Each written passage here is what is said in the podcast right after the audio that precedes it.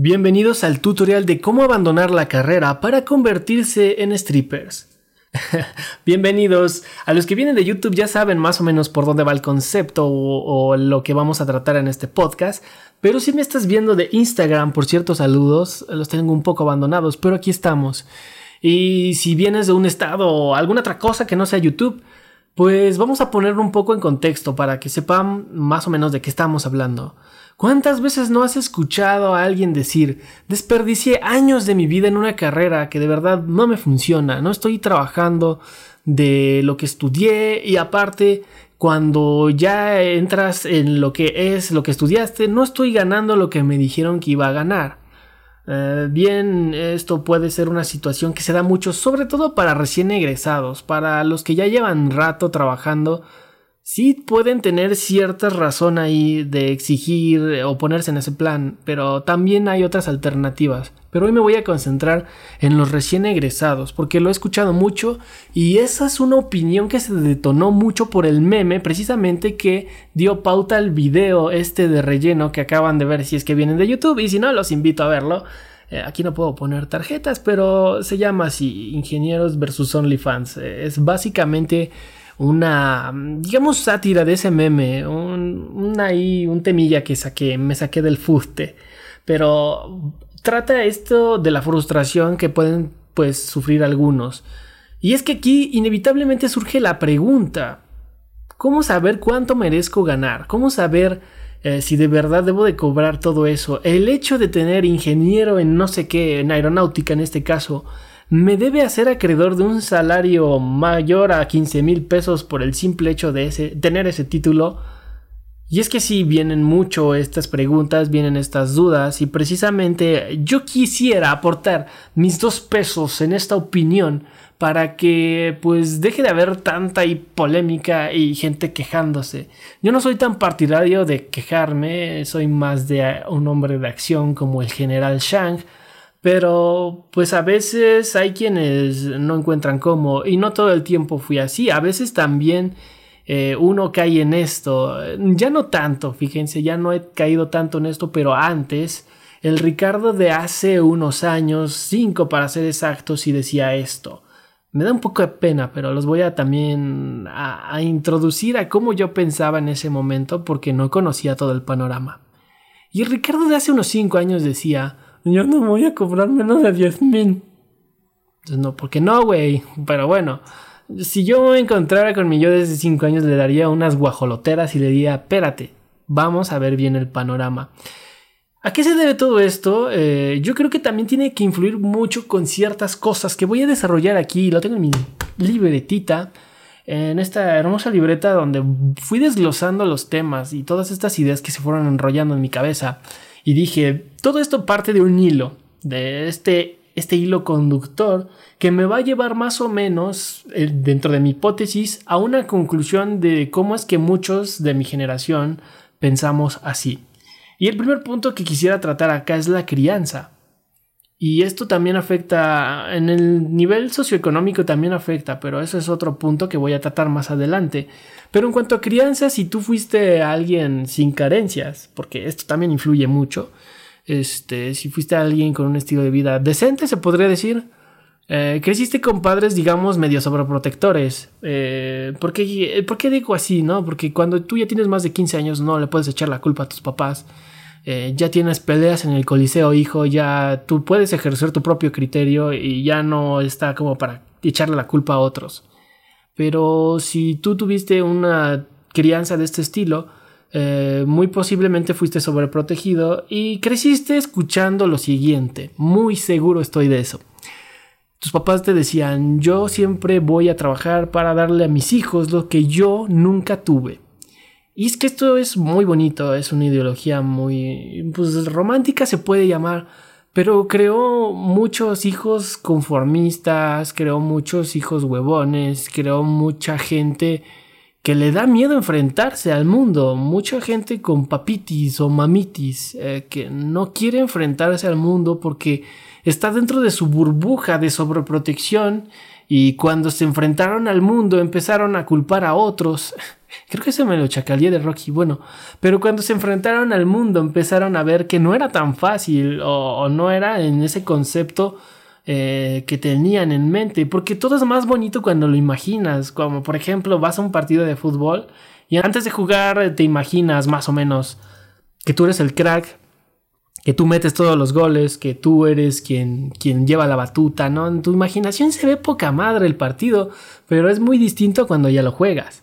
Ahí ya tienes el cansancio presente, a lo mejor eh, no todos los factores juegan a tu favor, porque es un juego en equipo. Si tú no te entiendes con tu equipo y no le sabes comunicar qué es lo que quieres hacer, por más que te imagines la jugada, pues no la vas a poder ejercer porque necesitas a ese equipo que te entienda para que tú puedas hacer lo que quieres. Pero, pues fuera de este ejemplo, o ya volviendo a la realidad, eh, cuando muchos se enfrentaron a lo que era el mundo real hostil y sobre todo un poco caótico, porque ahora es más caótico que antes, eh, empezaron a venir todas estas quejas. Y yo lo puedo entender también, porque pues afortunadamente tampoco me faltó nada y yo sí caí en cierto conformismo.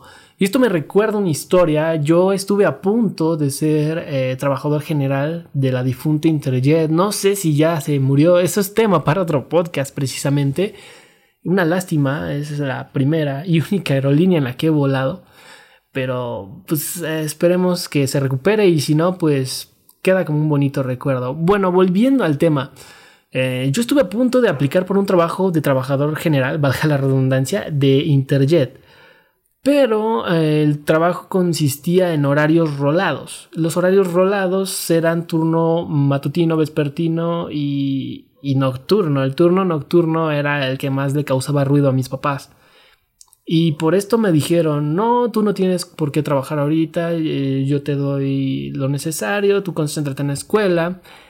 Si Ricardo de hace 6, 7 años hubiera tenido los huevos de tener criterio y decir, no está bien, gracias, pero yo quiero hacerme una trayectoria, aunque sea empezando como trabajador general, pues otra cosa hubiera sido, otro gallo me hubiera cantado y a lo mejor ya estaría trabajando en la industria.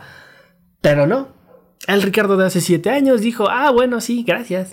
Y, ya, no, se quedó ahí conforme, se quedó ahí este, pues sí, tiene razón y no quiero sufrir de falta de horarios y bla, bla, bla. Además, estaba muy concentrado e, en, el físico y todas estas cosas y, ya, me valió, lo dejé ahí. Este, y sí, estoy consciente de que hubiera sufrido eh, los horarios, el tener que conllevar la escuela, pero después de que ya sales, después de que ya no te entra tanta prisa por salir de la escuela, que lo haces más por aprender, que gestionas tú tus horarios para que eh, te quede tiempo, sobre todo también para conocer más cosas a fondo, estudiar más y, hacer ciertas cosas, eh, tener tiempo libre, como quien dice, te das cuenta que sí se puede o sí se podía en mi caso y dices, wow, ¿por qué no lo hice en su momento? Pero ni modo, esto también es una frase muy bonita que dice mi mamá, también creo que dice mi abuelita. El hubiera es el presente perfecto de me apendejé, entonces ya no lo hice, ni modo. Queda como una anécdota. También puede conllevar la frustración de compararte con cómo eran tus papás en el momento que tenían tu edad. Y créanme, muchos, este, me he sentido identificado con muchos por estas mismas cosas. Porque a muchos nuestros papás nos dijeron, a tu edad, yo ya hacía tal cosa y yo tenía esto, tenía el otro, y es que es cierto. Muy seguramente tus papás, si es que eres de mi generación, un poquito antes, poquito después, si eres de esta generación, tus papás antes de los 20 ya tenían carro, ya habían tenido su primer carro. Y tú a lo mejor en estos momentos, a tus veintitantos, todavía no logras ni el primer carro. Y también está esto, a tu papá a los veintitantos ya se estaba casando. También viene esto de tu papá a los veintitantos también, ya después de que se casó, sacó un crédito hipotecario. Y tú todavía sigues viviendo con ellos y, pinches renta no te da, ¿no? ¿no? Te alcanza. Puede volverse en algo súper frustrante si te comparas con todo lo que lograron a tu edad tus papás. Pero debemos entenderlo, eran épocas distintas. Por eso mucho también tiene que ver con la brecha generacional. Muchos se quejan de que los millennials somos huevones, que, no le echamos ganas, cuando no estaban viendo el panorama de que eh, el entorno laboral cambió demasiado y te lo voy a explicar. Eh, también era muy popular y no sé si lo escuchaste, yo estoy muy seguro que sí, que entraran a trabajar desde antes de que cumplieran la mayoría de edad. Había esta oportunidad y entraban a trabajar con seguro algunos, y yo lo he escuchado. Este, eran formales en los, en los trabajos, entonces sí, eh, sí había ahí oportunidades. No creo que fuera muy común, pero sí se daban los casos. Tal vez de los de los 17 ya daban chance. Pero sí era una cosa muy cierta que era más fácil encontrar un trabajo, no digamos muy bien pagado, pero con una paga decente, que es lo importante aquí. El considerar esto también te va a evitar toda ola de frustración que en un momento yo sentí. Dije, ¿cómo coño? No puedo tener nada, ni siquiera el carro, por Dios. Cuando pues eh, mi papá ya tenía todo mi padre ya tenía todo esto a esta edad. Pero eh, quienes son de aquí de México y saben alborear entienden el cambio de, de, la frase. Pero bien, este, después de todo este análisis dije es que son épocas distintas. Antes el modelo laboral era otro. Y es que venimos también de que los mismos padres te dicen el modelo funcional de su época. Estudia una carrera, si puedes también especialízate. Bueno, eso de la maestría como que todavía no es tan común que te lo digan, pero sí te dicen, estudia una carrera, encuentra un trabajo, hace una antigüedad y jubílate. Viene una parte bien interesante, gente. ¿Cuántos de ustedes son conscientes o saben que ya no tenemos jubilación? ¿Cuántos? Yo quisiera saberlo. Si me estás viendo en Instagram, déjalo aquí en los comentarios eh, o desde otra red. Pero ¿cuántos de ustedes son conscientes de que no tenemos la jubilación? Que ya por ley no, no tenemos jubilación, tenemos algo llamado Afore y es lo que nos va a defender cuando estemos rucos.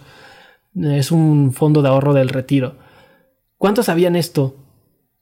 Pues no, o sea, vivimos en ese modelo porque es lo que les funcionó a ellos y, y muchos todavía van a alcanzar jubilarse, pero nosotros ya no.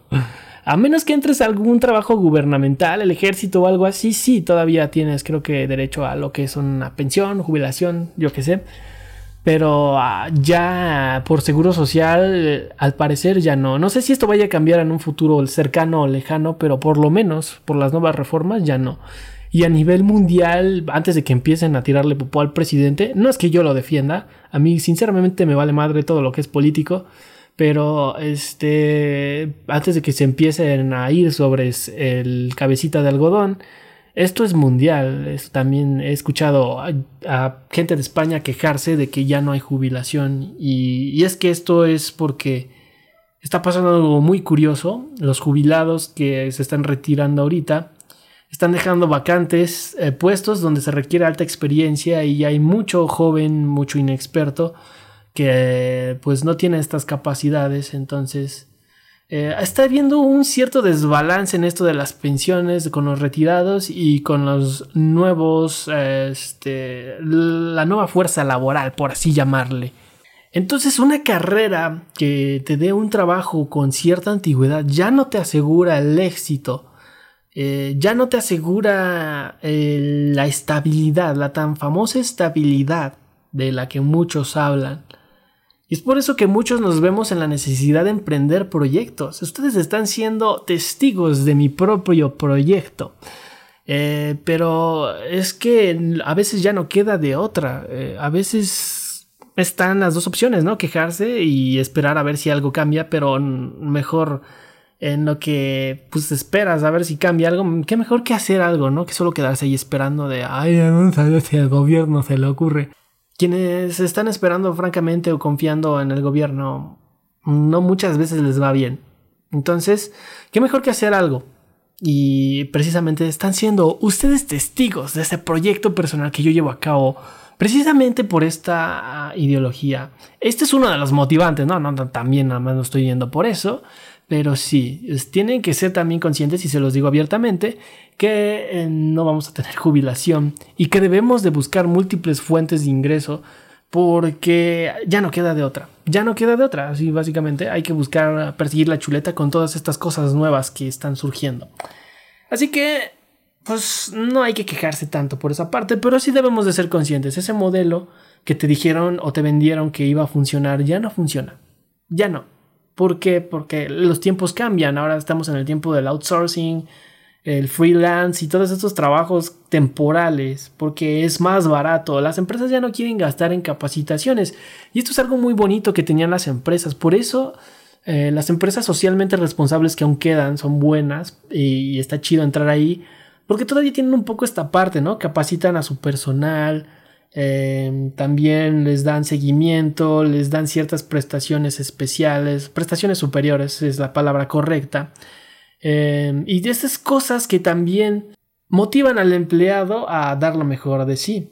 no es que sean explotados, ¿no? Están siendo, están siendo incentivados para que trabajen más. Pasa también como Google. Google trata muy bien a sus empleados y dicen que Google tiene la tasa de divorcios más alta en sus empleados por lo mismo. La gente quiere pasar más tiempo en lo que es su ambiente de trabajo porque le gusta. Pero a veces esto también implica que ya no quieran pasar tiempo de calidad con los suyos, con, su familia, con sus cónyuges. Y esto da pauta a esto de, de los divorcios y las separaciones. El tema amoroso ya lo he dicho muchas veces, no lo vamos a tocar tanto. Sobre los 14 de febrero para aquellos corazones rotos que ya no encuentran motivación para seguir en la carrera. Pero por ahora no vamos a meternos tanto en eso. Pero sí, una carrera ya no te va a asegurar la estabilidad, la tan afamada estabilidad eh, que buscan mucho las ruques. Eh, yo quiero a alguien estable. Eso es precisamente, estás buscando algo un poco difícil en estos tiempos pero hay que ser conscientes de lo que nos ha tocado y cómo atacarlo. ¿Qué es lo que funciona hoy en día entonces teniendo todas estas cosas? ¿No? Tío Mundo, como que te estás volviendo muy pesimista. Tío Mundo, como que este podcast me está deprimiendo. No, no, créeme que no es la intención. Este es hallar el hilo de por qué tenemos esta opinión a veces. Muy bien, vamos a continuar. ¿Cómo puedo yo solucionar esto? ¿No? Ya tengo toda esta bola de frustración y ya soy consciente, sí, ya sé, tío Aeromundo, tío Ricardo, no soy eh, o no tengo las mismas oportunidades que a lo mejor mi papá en ese momento tenía y no tengo todas esas cosas que, que denotan el éxito. Es que también ese es otro problema que quiero tocar un poquito, ¿no? Las redes sociales eh, está chido, de, vez en cuando hay que ser farol, ¿no? Está bien, es parte del ser humano ser un poquito como, ah, miren esto, miren otro, pero todo el tiempo, todo el tiempo estar, miren mi estilo de vida, ¿no? Yo vivo muy bien y ay, no sé qué, pero no estás haciendo el trasfondo, también esa persona tal vez es infeliz, pero solo quiere aparentar que no lo es. Y eso sí es tristísimo y se ve mucho hoy en día. Eh, sobre todo por eso mucho el contenido de lifestyle de los influencers que luego se quejan de que ¿por qué son famosos? Pues los hacen famosos. La mayoría es lo que le gusta ver a la gente. Eh, los influencers de lifestyle nos venden este concepto, ¿no? El éxito hoy en día se reduce en independencia, viajar y tener tus propias cosas y, y pues ser libre en todo aspecto. La libertad ya se volvió sinónimo de, de felicidad y de éxito pero a veces como que se puede distorsionar el concepto y pasa mucho, pasa mucho.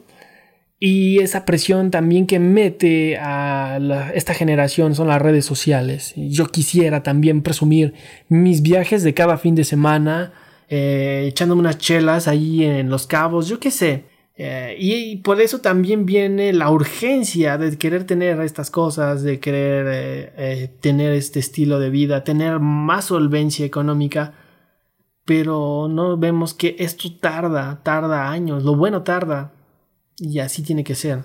Ok, vamos a proponer soluciones antes de que se me corten las venas porque sí, estamos hablando de todos los puntos que frustran y las razones, pero vamos a ver qué otras cosas pueden ayudar a aliviar un poco eh, ser objetivos con lo que se aprende. ¿Por qué digo esto? Muchos empezaron a aprender más de un idioma. El inglés es de cajón. El inglés eh, está bien que estamos viviendo una transición donde Estados Unidos ya no va a ser la principal potencia, pero el inglés de aquí a unos décadas todavía va a ser el idioma principal. O sea, de que cambie todo. Eh, la información, sobre todo, que es la que está en inglés, pues va a ser una transición muy larga, no sé de cuánto, pero el inglés es de cajón, así que así hay que aprenderlo. Em, pero muchos empezaron a aprender que francés, que, que lo que es alemán, y yo no estoy en contra, o sea, está excelente que seas políglota.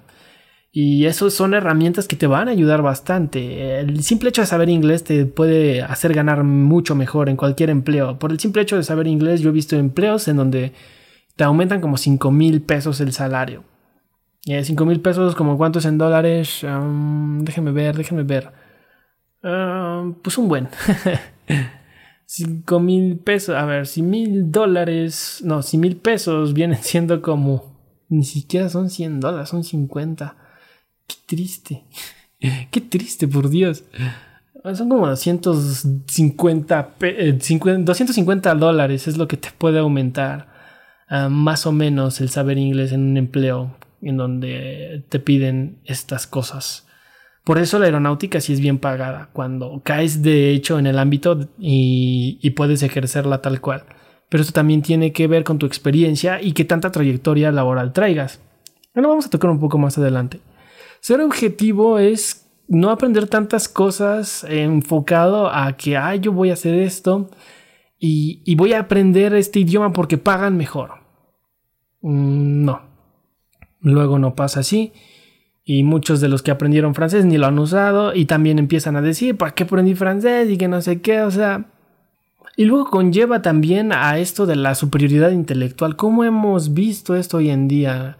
Por el simple hecho de tener ciertos conocimientos más allá de lo que es y porque no los has sabido usar, empiezan a decir eh, cosas como estudia para que no sé qué y estudia para que eh, cuando estés tirado de borracho en la calle digan levanten al ingeniero, no sé, un montón de estupideces.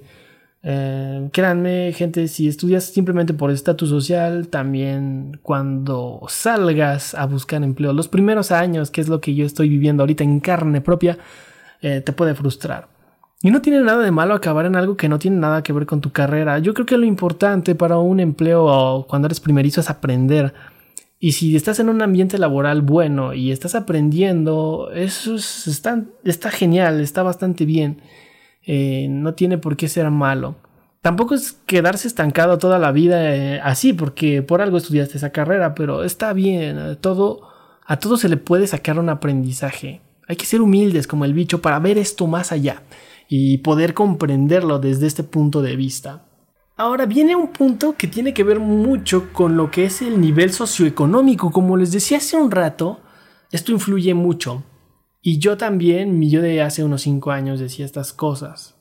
Me arrepiento mucho de decirlo, ¿no? Pero yo decía esto del pobre es pobre porque quiere.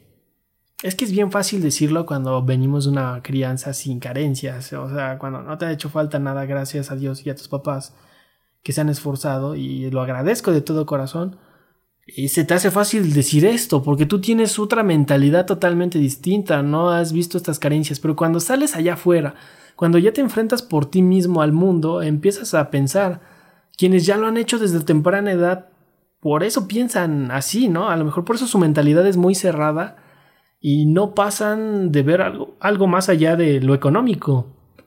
Porque han crecido con estas carencias y lo económico es lo que los mueve principalmente. Afortunadamente, pues yo no tuve esta, esta situación y pues eso me ha permitido ver la carrera con ojos de amor y aprender cosas y, tener esta libertad. Pero hay quienes no lo tienen, que se tienen que partir el lomo desde temprana edad para ayudar a su familia y es lo que luego no vemos. Y es bien fácil criticar, ¿no? el pobre es pobre porque quiere, ¿no? Hay mucha oportunidad de empleo, ay, sí. No, gente, no hay que ser así. A mí me da un poco de penita, ¿no? Eh, les digo, si yo viera mi yo de hace cinco años, les daría unas pinches bofetadas guajoloteras. Y no, güey, no. También entiende que no siempre, este, no siempre tiene que ver eh, el que no pueda o no quiera. Hay un bloqueo mental luego porque están cegados, tan cegados porque solo quieren ganar dinero que no ven algo más allá. Quien lo puede ver desde la necesidad de ganar dinero y lo combina con su pasión, obviamente hace maravillas. Y eso lo hemos visto en el ámbito, por, ejemplo, deportivo. Eh, sobre todo en el ámbito deportivo se me ocurren más Mike Tyson, eh, no sé, tal vez en Pelé en el fútbol.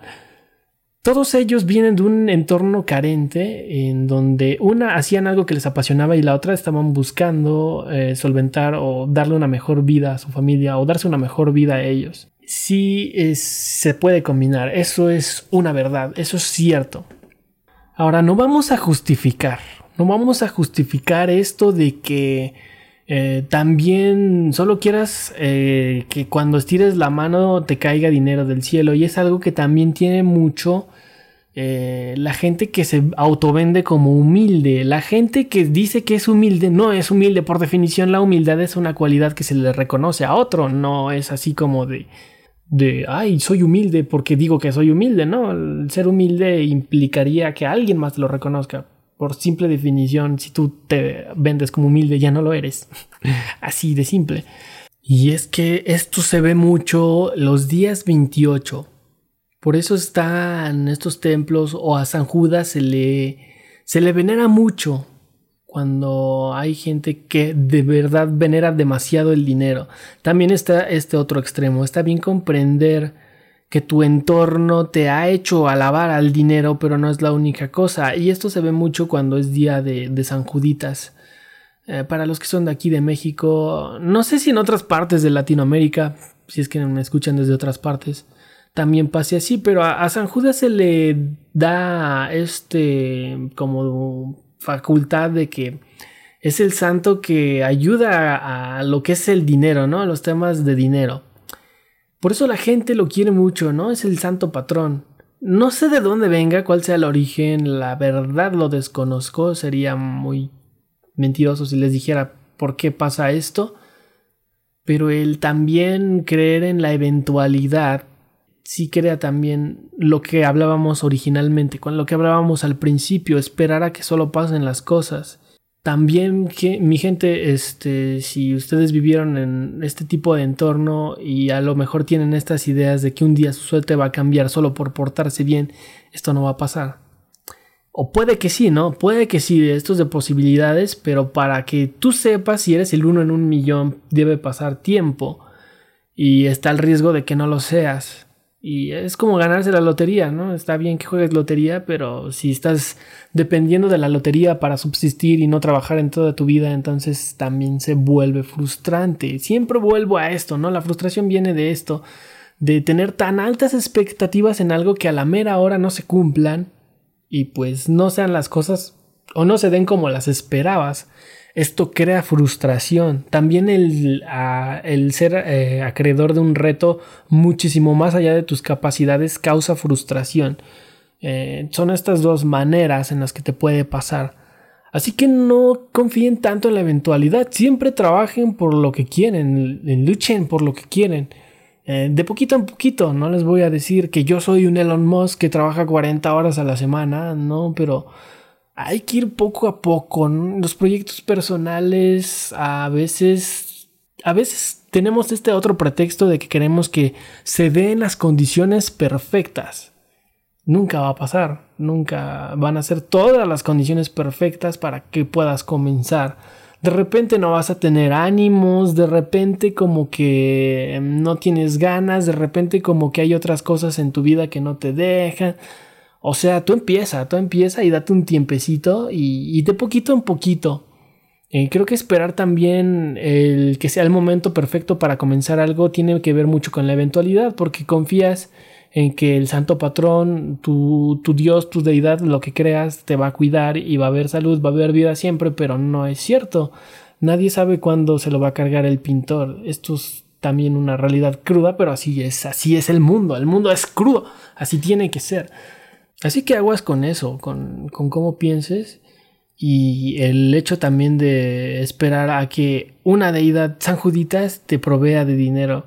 No sé cómo funcione esto, pero esperar a que simplemente tu suerte cambie solo porque sí, porque eres buena persona, también crea otro tipo de frustración. Gente que eh, se vuelve, digamos, mala o amargada porque se portó bien, hizo las cosas que se supone que estaban bien, pero no ven resultados y ya no saben a quién culpar.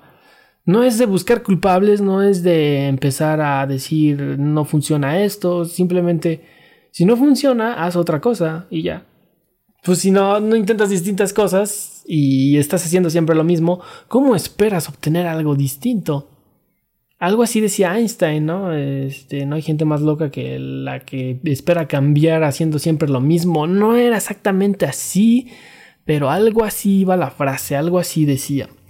Tengan mucho cuidado con esto, porque también nos puede orillar a pensar que la escuela ya no es necesaria, y puede ser cierto en algunos casos, me vas a decir, tío Aeromundo. Bill Gates no terminó la universidad, abandonó el mismísimo Harvard, o sea, Harvard, el pinche Harvard. Cuando muchos matarían por estudiar ahí y, él sí dio lujo de abandonarlo y no conforme, o sea, no solo lo abandonó, triunfó en la vida y ahora usamos todo su invento, él revolucionó la industria básicamente con lo que es su invento, el software Windows eh, entonces, si hay historias de éxito cuando hay alguien que abandona la escuela, ¿cuándo estoy yo de acuerdo con abandonar la escuela y cuándo no? O estudiar una carrera o no. Porque aquí simplemente eh, partiendo de esto, sin saber el contexto, diríamos, ah, pues la escuela no es necesaria, a la chingada, yo me voy a hacer eh, el nuevo Bill Gates, o sea, no sé qué voy a hacer, un día se me va a ocurrir, pero el primer paso es abandonar la escuela y no un Mark Zuckerberg, un Bill Gates, un no sé, alguien más de este estilo, abandonaron la escuela porque ya estaban trabajando en un proyecto. ¿Y por qué la abandonaron? No es así como, ay, soy rebelde y le voy a demostrar al sistema que puedo triunfar sin escuela. Más que nada fue cuestión de los tiempos. Eh, si estabas ya muy concentrado en un proyecto, obviamente la escuela, mm, lejos de ayudarte, quita tiempo y pues te sales y le das con todo a lo que es tu proyecto personal. Básicamente por eso lo hicieron. ¿En dónde estoy de acuerdo entonces de abandonar la carrera o la escuela? Si tú ya tienes un proyecto bastante bueno, ya has trabajado en él, ya has comprobado que funciona, pero no ha despegado por X o Y razón porque le falta tiempo, el tiempo influye mucho, aquí sí estoy de acuerdo, ¿no? La escuela no te está ayudando, te está restando. Eh, pero en este caso nada más, en este caso en específico, e inclusive ya después de que abandonas la escuela o, ya después de que tu proyecto despega, que tienes más cosas, eso es mejor porque ya conoces más la industria, conoces más tu nicho y sabes dónde están las debilidades y los conocimientos específicos que debes de obtener y ahora sí ya sabes qué estudiar y armar tu plan de estudios y sabes qué cosas atacar, dónde debes de aprender tus áreas de oportunidad, tus áreas de mejora y ahora sí ya puedes estudiar más objetivamente. Ahí sí estoy de acuerdo. Pero el, simple hecho nada más de abandonar la escuela y decir yo soy mi propio jefe porque tienes un negocito ahí donde vendes, eh, no, ahí simplemente eres autoempleado. Yo tampoco presumo mucho de soy el emprendedor del siglo. Eh, sí, estoy haciendo un emprendedurismo de negocio digital, pero básicamente soy autoempleado porque yo hago todo y puedo sentirse uno muy orgulloso. Ay, no, vamos, yo edito, yo esto, soy departamento de creatividad. Pero cuando ya tienes más cosas que hacer y ya no te alcanza el tiempo, ya no es cuestión o ya no es una cosa que puedas presumir tanto. Dices, madre del Señor, me encantaría tener a alguien y pagarle para que me ayudara con tanta cosa porque ya no me doy abasto, ya son demasiadas ideas aquí en la cabeza que ya yo no me da el tiempo. Eh, así que también no empiecen con eso de mentalidad de tiburón y, eh, también a, menospreciar a, otros porque, porque ustedes ya son diferentes y tienen un proyecto y bla, bla, bla. Aquí se trata de ayudar. Si yo no partiera de esto de ayudar, no estaría aquí. O sea, no estaría aquí presente en estos microcontenidos diciéndoles o aconsejándoles desde mi experiencia, desde mi experiencia, eh, estas opiniones que yo considero que les pueden ayudar. Así que no, no traten ahí de pues buscarle tres pies al gato, como quien dice, mis frases de ruco, pero bueno, véanlo desde siempre el punto de vista positivo. Y como lo mencionaba, ya cuando tienes un conocimiento objetivo de que estás trabajando en un proyecto, sabes dónde atacar, qué son las cosas que tienes que saber, esto te va a ayudar a ver la escuela de otro modo. Eh, y está al lado contrario, no tienes ni una idea de qué hacer con tu vida, no, no sabes qué hacer, pues ahí sí, antes de entrar siquiera una carrera, mm, porque muchos es, es cuando viene esto, ¿no? Es también un origen. Muchos entran porque van a ganar bien. Y esta es de las peores que he escuchado, ¿eh? Fíjense, ahí les va la buena, ¿no? La, ganona. El galardón a la peor excusa y la que causa más eh, gente frustrada. Yo voy a estudiar esto porque se gana bien. Y una vez que ya esté trabajando y ganando bien, ahora sí me voy a concentrar en encontrar a mi pasión. ¿Ven dónde está la falla en esto? De entrada ya estás haciendo algo que a lo mejor ni genuinamente te interesa Ah, bueno, ahí no vamos a hablar si eres bueno o no. Puede ser que no te guste, pero que seas bueno, se da el caso.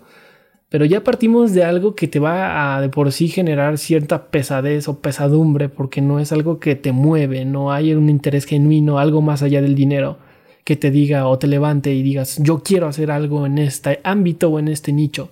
Ya desde ahí partimos mal. Y luego viene esto de después de trabajar y hacer dinero y luego sales allá afuera y el origen de este podcast, te encuentras con que es difícil encontrar un empleo y aparte cuando encuentras empleo no pagan tanto como tú pensabas que pagaban y puff, vienen las quejas godines, ¿no? De jefes explotadores y, y que el sistema quién sabe qué y es que siempre el de abajo es el más desventajoso y un montón de cosas, ¿no? Así que no siempre son verdad. Siempre hay dos lados, dos caras de la moneda, pero no siempre es necesariamente por estas razones. O sea, puede venir de múltiples orígenes. Múltiples orígenes. ya estoy trabando. Ya. Es que llevo media hora hablando. O sea, este, la garganta como que ya pesa. Pero sí, eh, puede pasar mucho por esto. Y pues no haces ni una cosa, no haces ni la otra, ya no tienes tiempo porque te estás generando dinero. Porque siempre, siempre también pasa esto. Hay una parte donde ya tienes cierto tiempo trabajando, ya tienes cierta experiencia, ya eres más requerido. Y ahora sí ya te estás enfocando más en eso, que a lo mejor no te gusta, pero ya sabes hacerlo, lo sabes hacer bien, no es lo que te mueve, pero es lo que ahorita te está dando más dinero, te concentras en el dinero, te pasas, se pasa el tiempo, eh, ya no hiciste o no esforzaste en tratar de encontrar tu pasión y entonces vienen las quejas de que el sistema está diseñado para explotarme y eh, absorber los mejores años de mi vida. Ven, estas excusas son muy, muy sonadas por lo mismo. No te pones luego uno a pensar, no se pone luego uno a pensar que eh, tal vez el problema es uno, es uno mismo. A veces es bien fácil culpar a otros, pero ¿cuántas veces objetivamente has dicho, no? Pues sabes que yo la cagué. No es. Ah, a lo mejor sí hay cosas decadentes en este sistema, pero yo también tengo cierta culpa en esto. ¿Ven? Es a lo que siempre quiero llegar. O sea, la opinión neutra me gusta. La opinión neutra es la mejor, se puede decir. Eh, no me vayan a malentender. Neutro permanente, no ser neutro te permite ver los dos panoramas y desde esos dos panoramas, eh, pues saber cuándo irte a un extremo o cuándo irte al otro. O sea, también siempre ser neutro y lavarte las manos no está chido.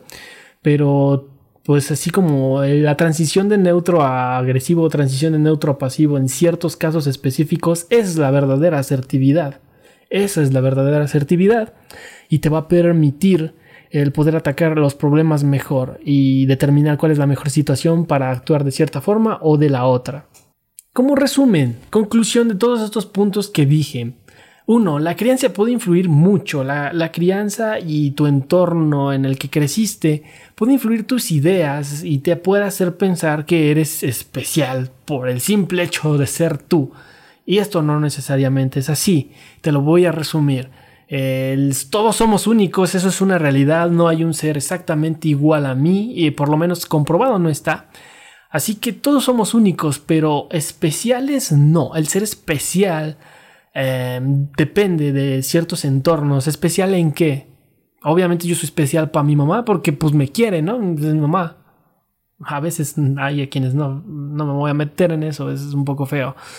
Pero, pues sí, ¿no? poca madre. Yo soy especial para mi mamá porque, pues, es mi mamá. Por eso me va a considerar así. Pero yo voy a ir a lo que es, no sé, en algo en lo que soy bastante pésimo. Mm, no sé, voy a ir allá al foro de la Comic Con, no sé, cosas así que yo ni sé, cosas de gamers, ¿no? Voy a pararme ahí en una TNT y admíreme porque soy especial. Cuando ni siquiera entro en ese círculo, ni siquiera lo conozco. Ni siquiera sé nada de eso. Solo sé que existe, pues. Ahí nadie me va a considerar especial. A lo mejor si yo supiera y voy con un muy buen disfraz o yo qué sé, pues ahí sí, ¿no? Ah, pues este güey. Pues, pero eso del reconocimiento toma tiempo, no es que nada más llegues y impactes. Oh, ya llegó la séptima maravilla del mundo porque, porque visualmente nos pareció chido. Eh, no, todo eso toma tiempo. El ser especial es algo que toma tiempo. Y yo creo que se está fomentando mucho de que, o sea, que todos quieren que se les reconozca que son especiales por el simple hecho de ser ellos. El ser único no te va a hacer especial. Grábatelo muy bien. Te va a evitar frustración. Frustración es la palabra que más ha repetido en este podcast, pero es de lo que está lleno hoy en día la juventud. Tenemos mucho chavo frustrado. Y la frustración viene o conlleva la ansiedad. Y luego viene esto de que quieren llamar la atención y, ay, soy muy ansioso, tengo mucha ansiedad. Yo también fui víctima de esto, ¿no? O sea, yo también caí en, ay, soy bien ansioso y que no sé qué. Pero alguien que de verdad sufre ansiedad es algo feo. Yo ya he conocido gente así, que de verdad hay ciertos padecimientos o patologías a nivel neuronal por estas cosas y lo que tú tienes solo es estrés, solo es querer llamar la atención. Cuando de verdad tienes un problema por ansiedad, esto ya es más serio. Ahí sí. Así que también tengan cuidado cuando quieran llamar la atención y de qué forma lo hacen. Otra cosa que podemos concluir aquí, que no debemos echarle la culpa a los padres, ellos siempre han querido ver lo mejor o querernos dar lo mejor para pues subsistir en este mundo, pero es bien cierto que la brecha generacional, como lo he mencionado muchas veces, no les permite ver que el panorama ya cambió y que las mismas cosas que ellos hacían no nos van a funcionar a nosotros. Hay buenas enseñanzas, buenas cosas, buenos hábitos, buenas costumbres que ellos tienen, que ellos nos dejan y que sí pueden funcionar. Esas son de cajón porque van a funcionar siempre. Eh, no sé, estos hábitos como la puntualidad, el trabajar duro, el, tener, pues, no sé, eh, la preocupación por esto, ¿no? De, de conllevar una buena trayectoria profesional. Todas estas son buenas enseñanzas pero ahora enfocarlas a un trabajo en donde estés toda la vida, ya difícilmente se va a poder. Más en grandes empresas. Yo creo que en empresas pequeñas sí se puede, porque la empresa pequeña tienes más contacto directo con lo que son los meros jefes, los patrones, y ahí sí, ahí sí puedes crecer muy a largo plazo, mientras la relación se dé de confianza. Pero en empresas grandes ya eres desechable. Si tú planeas entrar un Boeing, un Airbus y no sé qué, y si no estás a la altura de la competencia, ya eres desechable. Ya mm, olvídate de durar añísimos ahí. Se puede, sí, pero conlleva esfuerzo, conlleva mucho tiempo, conlleva mucha dedicación. Puntos que hay que tener en cuenta. También otra conclusión que podemos dar, ser objetivos con lo que hay que aprender ya que estés en un entorno laboral o tengas un proyecto como lo mencionaba hace un rato, ya puedes saber más o menos a qué vas a atacar, a qué va enfocado tu plan de estudios y ahora sí, ya la escuela no la vas a ver tan mal. Ya no vas a quererla abandonar para dedicarte a desnudarte en el OnlyFans y ya vas a tener un plan de estudios más objetivo que cubra lo que tú necesitas para ese instante aprender. Y dejar de juzgar también a quienes no ven las cosas como nosotros. Eh, esto es un poco extra, pero también hay que entender que el entorno en el que creciste puede influir. Lejos de criticar o nada más dejar ahí, ah, pues yo los respeto, pero no hago nada, tratar de guiar, ¿no? Si, si te da la oportunidad. Luego tienden a ser muy cerrados eh, y no ven más allá. Se ve mucho, yo también lo he visto porque están muy acostumbrados a la típica jornada de lunes a viernes, eh, lunes llegas al lunes, pesadez, eh, tal vez luego también trabajas en sábado, llega el sábado, eh, ya con lo que es la quincena, el pago semanal, como sea que te paguen, vas a pistear, a olvidarte de que no te gusta tu, tu trabajo, tu estilo de vida, te vas a embriagar, dejas todo botado, bla, bla, bla, y luego ya regresas crudísimo o en vivo a trabajar el lunes a seguirte lamentando de que estás haciendo algo que no te gusta, pero pues necesitas ganar dinero. ¿no? Porque, como dicen los señores, trabajando porque no hay de otra. Ya desde estas frases te das cuenta, desde este tipo de cosas te das cuenta quién hace las cosas porque les gusta o, quién hace las cosas por mera y simple obligación. Así que tienen estas conclusiones, este es mi desarrollo, esta es mi hipótesis, a lo mejor se me va un poco el rollo y me gusta hablar un poco más de otras cosas, pero eso lo hace más ameno. Así que muchas gracias por escucharme en esta entrega y nos vemos en el próximo podcast. Hasta la próxima.